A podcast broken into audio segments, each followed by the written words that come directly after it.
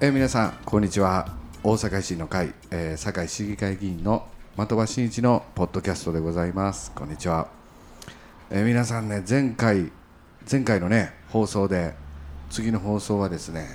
5月19日にやるぞとおやるぞっていうかね皆さんに告知させていただいてそうです長藤秀樹さん、えー本日はですね来ていただく収録となっております、えーこんにちは長藤秀樹さんこんにちは、い、こんにちは長藤ですよろしくお願いしまえすーご無沙汰でございます。はいご無沙汰しておりまあのす前回ね、同じこのポッドキャスト出ていただいてから、もう1年半以上経ちますけれどそも、うですね早いですねえー今回ね、またえらくなえらいことになってきました。えらいことになりました嵐の中にありがとうございます入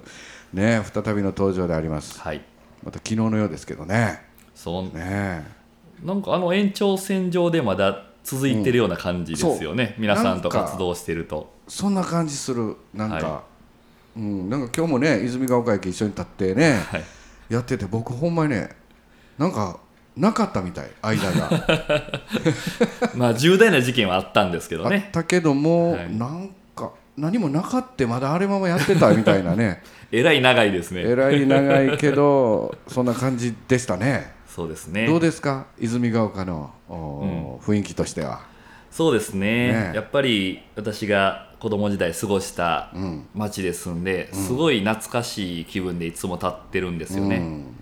その泉ヶ丘に通る方たち見ると、昨日たまたまん私が住んでたん三軒隣のおおばちゃんがそこにいまして三軒隣、 「はい、秀樹ほ君ぼ覚えてる?」って声かけられてそれは覚えてるわな覚えてます三軒隣やったらなでその頃はあのあられちゃんっていうはいはいはいはいテレビやってましてね、ドクあらタれースランプのドクタースナプラリちゃんが終わって「うんドラゴンボール」が始まったんですよほ第1話おうそれを見たのがその方のご自宅でうおー夕食をお呼ばれした時でしてねあそう もうな8歳ぐらいですけどね 確か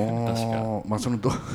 ドラゴンボールの下りちょっといいらなかったですかねいやいやいやいやそのイメージが強烈に思い浮かんでおーなのでいやここでまさかしその30年前のことを知ってる人がいるとは思えなくてそうやねびっくりしましたあーそうでまあそれ今日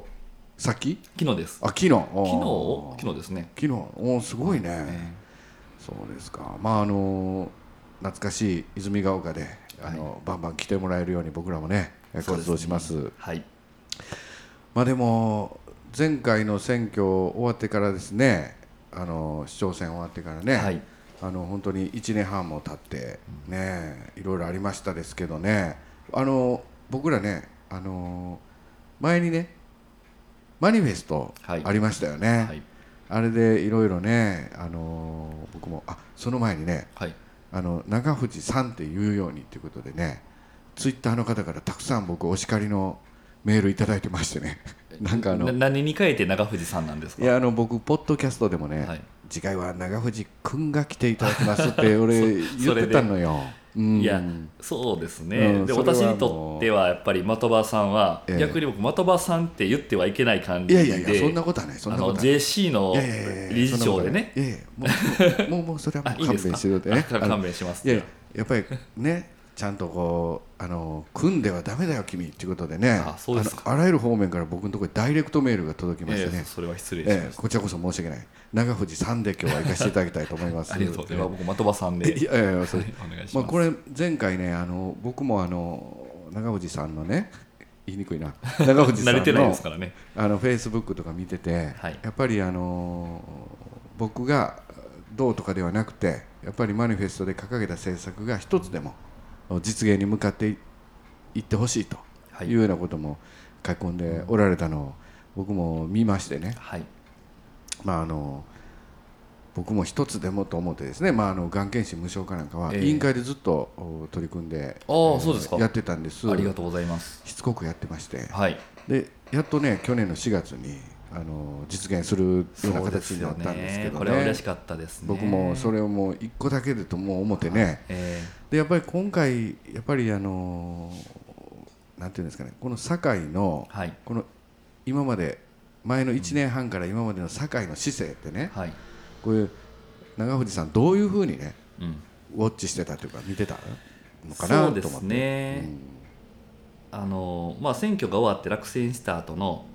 敗戦の弁を話した時に、まあ、その時に私が述べたのが、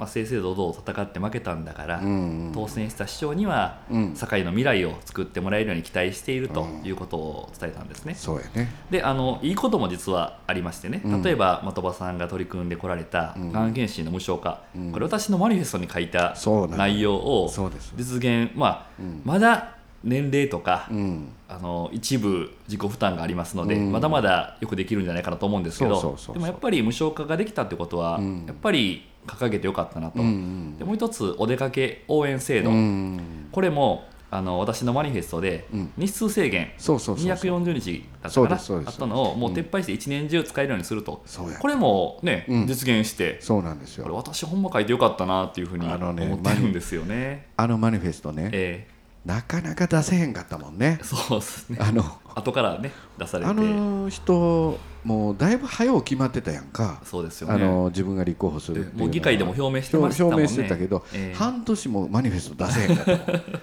もんもうね、はい待ってたのよ待ってましたよね。うんだから、あの長藤さんのマニフェストを待って、はい、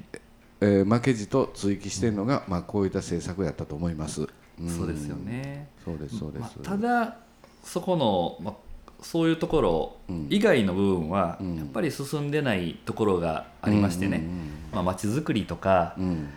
うん、成長戦略っていうところはやっぱり全然できてなかったなと。あの全くねそうでしょう、うんあの地域の方々と、うんまあ、今までお会いできなかったなかなか時間がなかった方とも、うんこの1年半の間にじっくりとお話しする機会がたくさんありましたので、うん聞くとやっぱりなかなか良くならへんなと、そうですね、まあ、前市長に投票した方でもそういう声が聞かれましたので、ううんんそこは、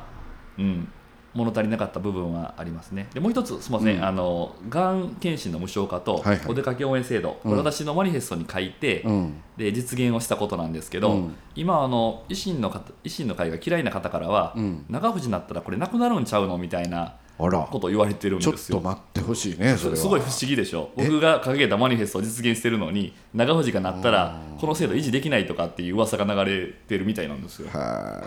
いこれはちょっと由々しきこれちょっと それね僕らの力不足もあるかな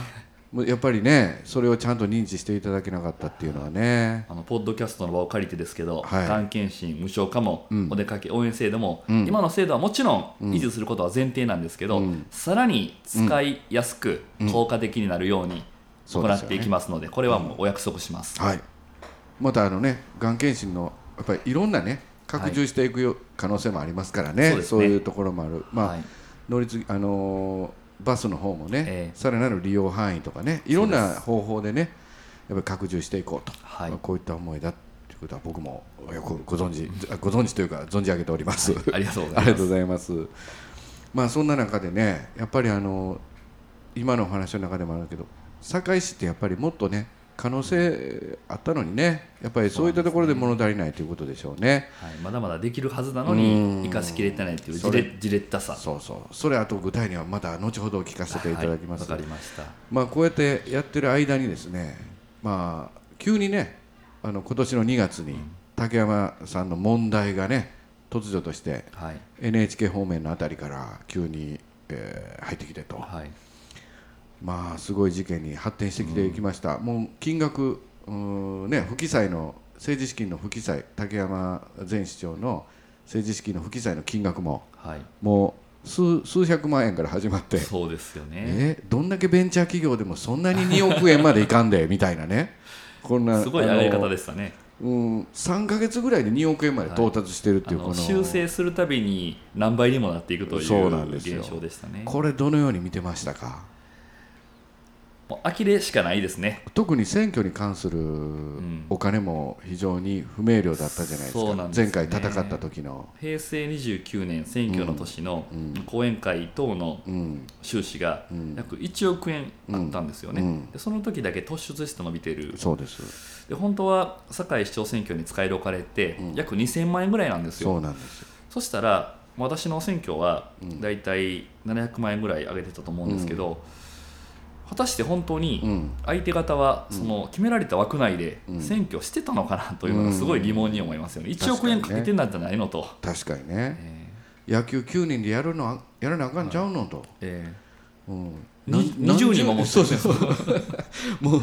うもうねえはいもうライトとレフトの間に何人も立ってたんちゃうかっていう話でねなかやなっかぱりゴロが抜けない状態ですからねうんそうそうだから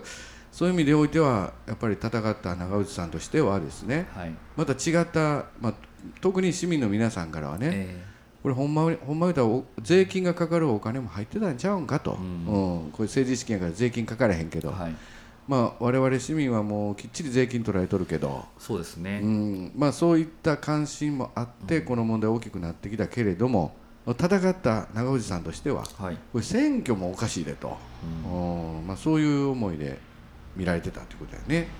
そうですねうんまあこの問題はこの後的場議員を中心に百条委員会で百条堺市議会でそうですそうです、はい、もう本人に一生かけて説明していくとありましたけど、うんプライベートでっておっしゃってるんで、うんまあ、プライベートじゃちょっとおかしいよねと、うん、なのでこれは議会で、うん、きっちりと政治の金の問題決着をつけていただきたいですね。そうですね、もちろんです。まあ、前回もね、議員総会中止になった時も、僕もはい驚きでしたけどねえ。うんあれねうん、不信任案に反対した時にうん、自民党さん民主系さん、うん公明党さん、うん、あの議議会んでの議論が必要だと、うん、議論でそう本です人の説明を聞きたいということで、不信任案に反対したんですよね。そうです。なのに選挙が終わったら、うん、今度は説明できないだろうということで、うん、議員総会をうん、反対というか開かないことにしてしまったんですよねそう。なんです。それってそうなんでどすどうなんですかね。まあ、あの、あのー、選挙が終わったらというかはですね、はい選挙の前にえ議員総会やめ、やめてしまったんですよ。ーあ選挙の前に議員総会やめる、うんあのそ統の、一地方選挙の前にそうですそうであのー、議運でね、うんはいうん、辞職、その議員総会の前日に。竹山さんが辞職を言うたんであーなる。ほどはいもうやめるからいいじゃないかよと言い出したわけですよね。でもやめるからそれだけ問題起こしたのにいそうなのよいってそうなんですよやめるかどうかは別にして、うんそれは議会できちんと説明の機会っていうのをそうですそう持ですつべきじゃないんですかねそうですもともと予定されてたんだからそうですむしむしろ提案したのはそちら側やからね、ああなるほど、えー僕らは百条委員会を提案して、はい百条委員会を反対して、はい、でその代わりに議員総会で委員だ言うて向こうが提案してきた、ああそれを向こうがやらんでええって言い出したわけですね。まい維新はもちろんやろうって言ったんでしあ、ょもちろんです、そうですよねな何を言うとんねんいう感じになって だいぶすごい、あの熱い議論になったんですけどねあとはもう採決で決めてしまった、自自民公明、まあ、その当時のソレイユがねおーあの反対やらんでやらんで言うて、まあ、採決されてしまったといなるう、ねまあ、そういう状況、まあすごい不思議な状況ですよねそうなんです、ただでももう長渕さんに期待するのはね、はいまあ、こういったね、うんもう暗いニュースばっかりだった そうですもうこれをねもっとね爽やかにね、うもう躍動する社会をねはい作っていってもらいたいなと思うこういうようなねそうです市よね民のおか、おはい市民の方々のお声もですね、僕のところ届いてます、まあ、あの第1回、えーこの辺でちょっと、えー終了させていただいて、はい第2回ねいろんな話ちょっと聞いていきたいと思いますのでわかりまよろしくお願いいたします、はいよろしくお願いしますありがとうございますありが長とうございました藤秀樹さんですよろしくお願いいたしはいま長す、藤ですありがとうございますありがとうございます胸の中繰り返す寄せて消えるメロディーささ